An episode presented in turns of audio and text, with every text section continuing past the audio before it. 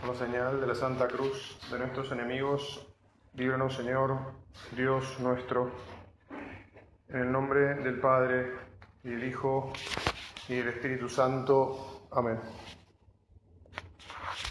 Señor mío y Dios mío, creo firmemente que estás aquí, que me ves, que me oyes. Te adoro con profunda reverencia. Te pido perdón de mis pecados y gracia para hacer con fruto este rato de oración. Madre mía Inmaculada, San José, mi Padre y Señor, Ángel de mi guarda, intercedan por mí. Empezamos este día de retiro mensual. Como siempre, le vamos a dar gracias al Señor que nos propone y nosotros aceptamos rebajar un poco la velocidad que tenemos habitualmente para que nuestro encuentro con Él, que es un encuentro en realidad permanente, se haga, si podemos hablar así, más más íntimo, más cuidado, más fructífero, más fructífero. Aunque en realidad, como sabemos, los frutos de estar con Él vienen en cualquier circunstancia, porque efectivamente Él lleva la batuta de nuestra relación y, y Él no tiene límites se mete en nuestras vidas si lo dejamos en todo momento, con luces nuevas, con nuevo empuje, con nuevo fuego, para poder ir por la vida realmente dando calor, dando luz, ayudando a los demás. Curiosamente, el primer tema de, propuesto en el retiro de hoy es el 14 de febrero. Tal vez decían los guiones nuevos estos que han llegado por la posibilidad de que no haya meditación el 14 de febrero. Yo creo que aquí este centro privilegiado la tendrá, pero en cualquier caso no voy a proponer nada demasiado especial, sino solo tres ideas de siempre, pero que le pedimos al Señor que sepamos considerarlas con Él desde las circunstancias nuestras, porque como bien sabemos, eh, nuestro Padre solía repetirnos que teníamos que considerar las mismas cosas muchas veces, pero las mismas cosas no son, digamos así, algo estático, sino que como los tiempos cambian, las circunstancias son diferentes, esas mismas cosas, ese mismo espíritu, esas mismas hechos sobrenaturales en nuestra vida personal y, en la vida de nuestra familia y en la vida de la iglesia y del mundo, arrojan, insisto, luces nuevas, que tenemos que estar dispuestos a aceptar es decir, a dejar iluminarnos, no sé si vale bien la analogía, por otro color, porque efectivamente la realidad es cambiante. Lo primero que, pensando en el 14 de febrero, se nos viene al corazón y a la cabeza es aquello que, sabíamos muy, que sabemos muy bien, que que nuestro padre fue un hombre llevado por Dios, que no es que a él se le fueron ocurriendo cosas porque, no sé, era muy perspicaz o porque era muy inquieto, sino porque era un hombre que estaba con esfuerzo metido en Dios desde muy joven, aceptaba y correspondía a, a esas inspiraciones divinas desde los 15 años y como él decía, rezaba, en aquel entonces se rezaba mucho en latín, como bien sabemos, con un latín de baja latinidad y pedía, le pedía al Señor que se hiciera eso que, que en su corazón iba sintiendo. Y lo primero que tenemos que decirle, y te decimos, Jesús, es que efectivamente nosotros queremos escucharte en nuestro corazón, cada uno personalísimamente. Y queremos pedirte también con fervor, con ánimo, que yo sea capaz de corresponder a lo que vos me pedís a mí. Porque si bien es verdad que hay una voluntad general para todos, que es esta de que hagamos el servicio de la iglesia que en esta familia sobrenatural tenemos que hacer, también es verdad que cada uno de nosotros tiene su propia vida. Y entonces tenemos que estar muy atentos y no, no podemos pensar que, bueno, como ya estoy aquí y me lleva la corriente, vamos bien. Hay una corriente. Yo te diría que más bien la idea es al revés. Señor, ¿cómo tengo que mover el agua para que la corriente sea más fuerte y vaya hacia donde tiene que ir? Porque además nos damos cuenta que hay como una contracorriente en este mundo en el que vivimos. Y esa contracorriente es bastante fuerte. Y por lo tanto, si no estamos muy, muy conectados con vos, Señor, ayúdanos. Puede ser que en el choque de estas corrientes eh, las cosas se nos desvíen o nos desviemos o nos frenemos, incluso hasta nos estanquemos.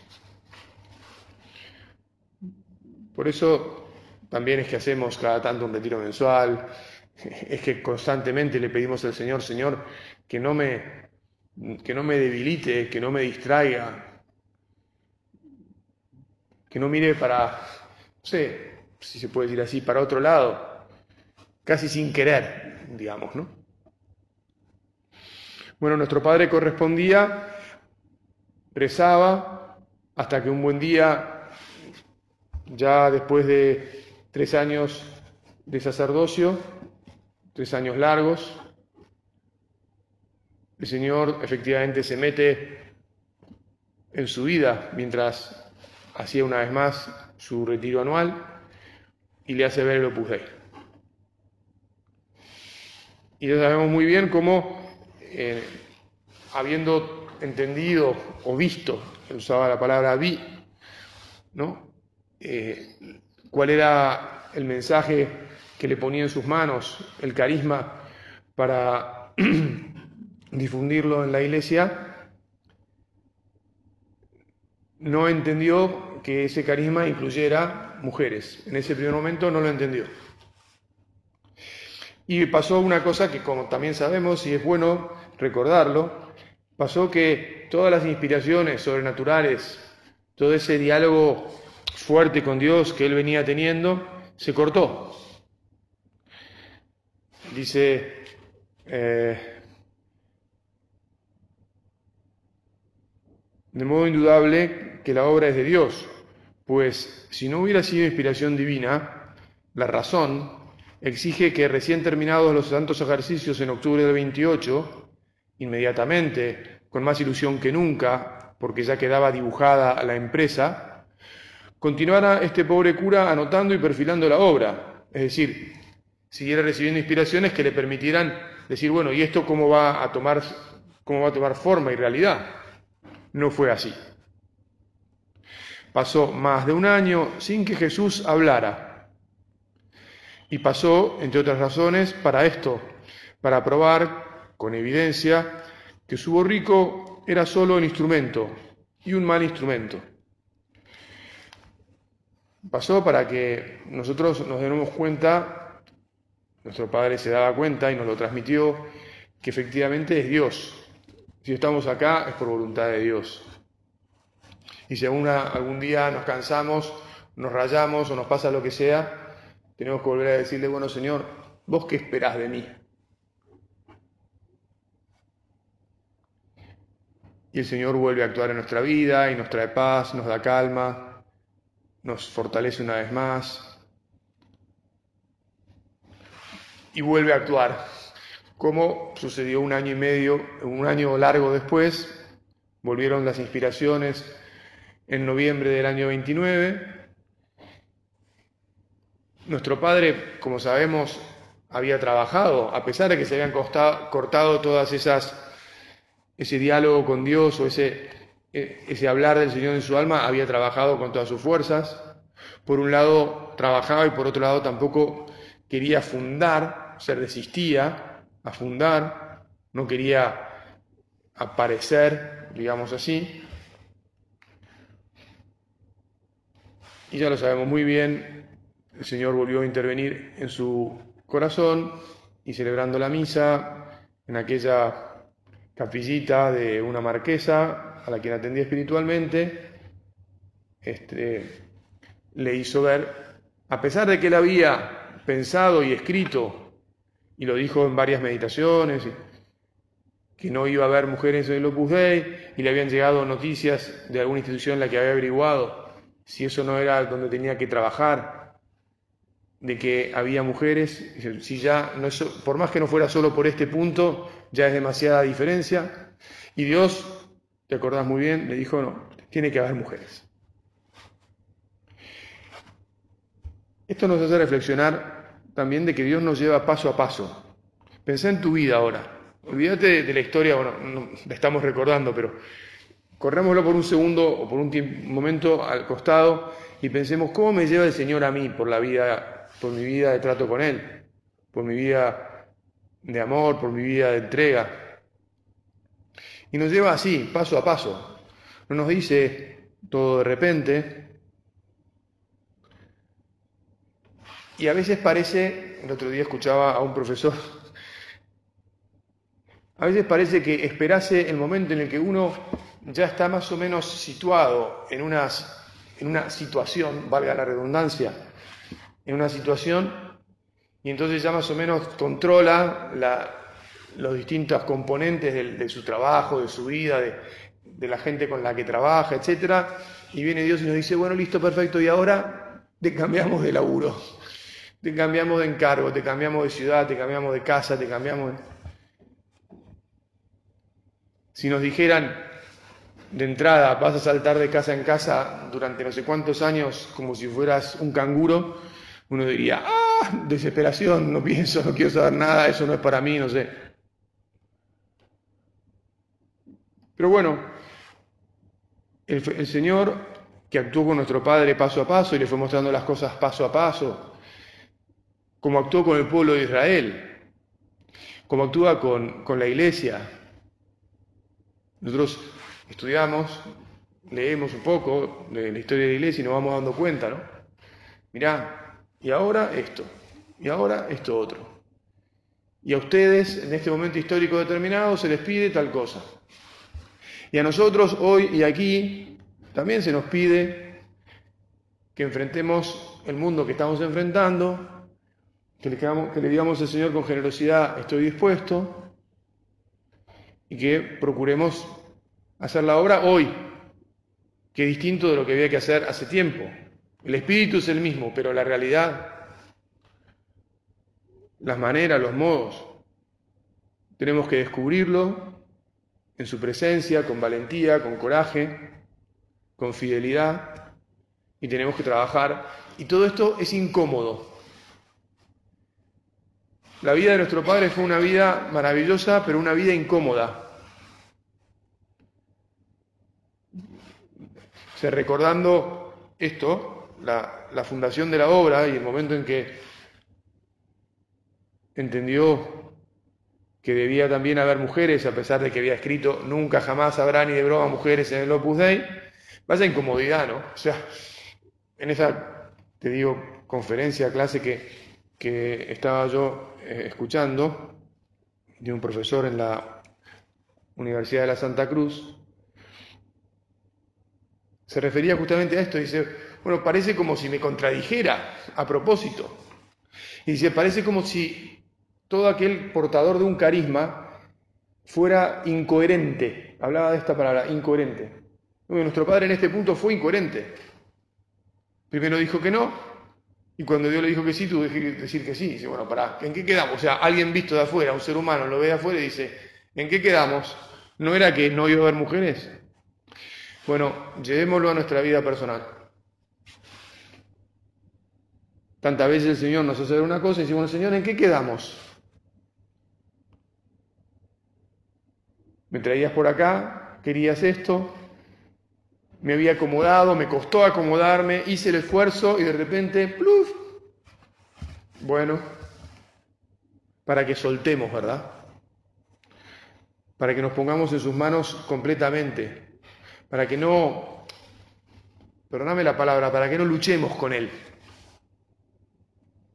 Señor, ayúdanos a dejarnos llevar por vos, a aceptar la incomodidad de la entrega al mismo tiempo que,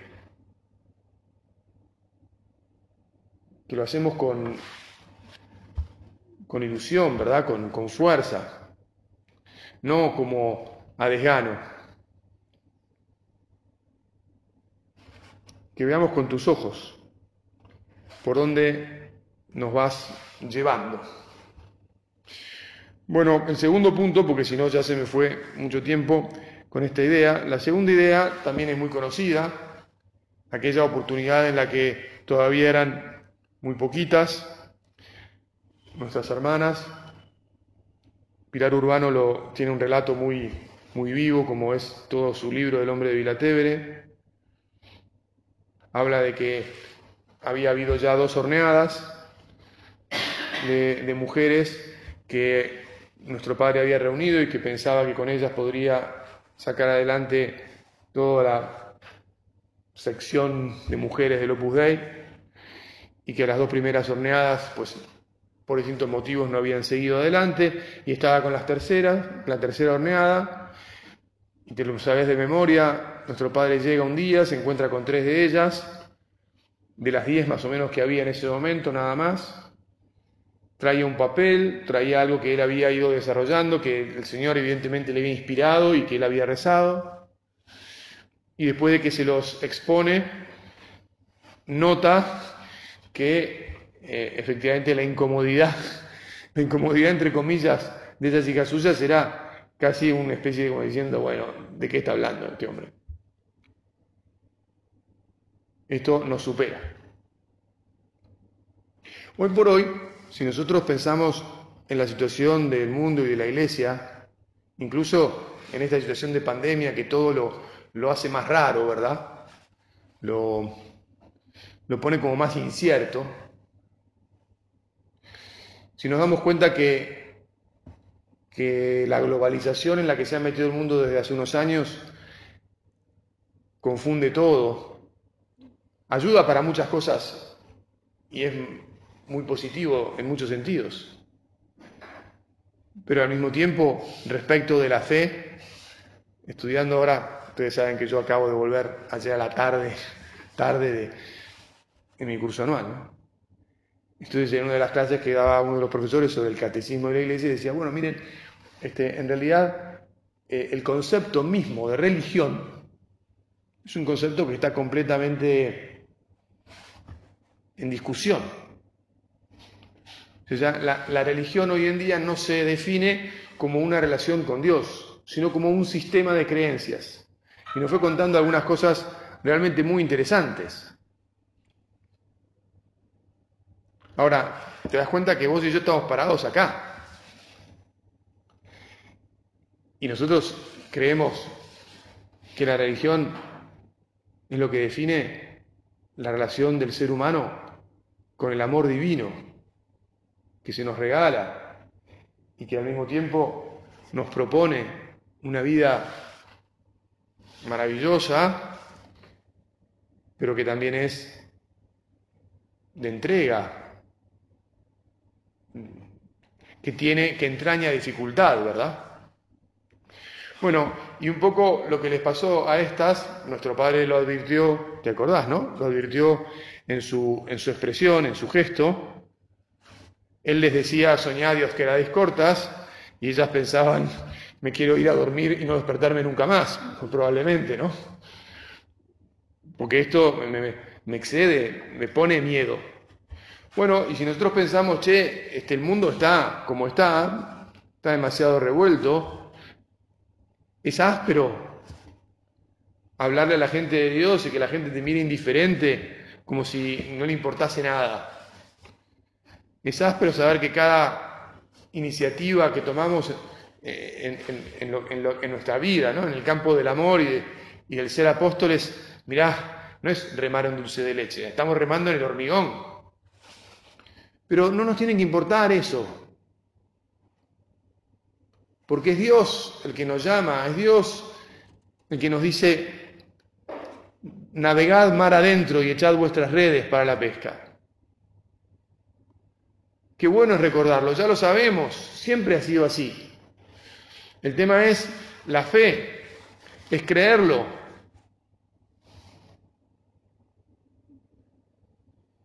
Y con esa santa inconsciencia que uno tiene cuando, bueno, somos jóvenes de espíritu, ¿verdad? Nos reíamos en el curso porque algunos decían acá la media, ¿dónde está? ¿Superó los 60 ya? Uy, Dios mío. La verdad es que hay veces que nos miramos las caras y decimos, Señor, está compleja la situación, ¿verdad? Y al mismo tiempo nos tenemos que saber reír de nosotros mismos y decir, mira, si somos fieles encontraremos la vuelta. Aprenderemos, evidentemente hay que aprender, ¿no? O sea, hay una cosa que está clarísima y es que tal vez, perdón que lo diga también así, pido muchos perdones hoy, tenemos que, darnos cuenta que no, no somos fáciles para aprender cosas. Tal vez por eso de que nos gusta estar cómodos cuando hemos adquirido una situación, el tema del cambio y del darnos cuenta que, mira, no, no, Acá todo cambia, todo sigue evolucionando y si no te acomodas, te quedas atrás. Y si te quedas atrás, de repente te das cuenta, epa, tenemos 60 y acá hay un bache. Hay que comunicar y conectar con, con la generación de los que tienen juventud, digamos, alrededor de los 20, y, ya tenemos, y tenemos una edad, una diferencia de edad que más que los triplicamos. ¿Cómo hacemos? Y bueno, venimos al sagrario, le decimos, Señor, Vamos a empezar de vuelta. Washing del cerebro, washing del corazón, confianza en vos y vamos. Pero aprendamos que hay que estar siempre en esto. Y transmitámosle a los nuevos que efectivamente van a tener que siempre. Bueno, son temas que en todo caso siempre hay que rezar y podremos seguir. Pero bueno, nuestro padre enrolló o dobló nuevamente el papel Dice así Pilar Urbano, muy despacio recoge el papel y comienza a doblarlo. Su rostro ha cambiado. Ahora está muy serio. ¿Disgustado? ¿Decepcionado? ¿Triste? Es como si de pronto a un hombre tan animoso se le hubiese caído el alma a los pies. Señor, que frente a la realidad presente de hacer el Opus Dei, nuestro Padre desde el cielo no se le caiga el ama a los pies, sino que diga, qué bueno mis hijos y mis hijas, como miran al Señor, se arremangan, se sacan de encima toda la modorra o toda la cultura previa, todo lo que hoy por hoy no alcanza para llegar a los corazones de los hombres y de las mujeres de este siglo, y con nuevos ímpetus de fe, con nuevo amor, con un amor renovado, siempre, siempre nuevo, allá van. Y no tienen dificultad en dejarse la vida a girones, como sea porque saben que en realidad el que pone los frutos es Dios y Él se ocupará. Y si hay que morir, bendito sea Dios, porque el grano que cae en la tierra y muere es el que da fruto y no lo ve porque murió. El fruto lo pone el Señor.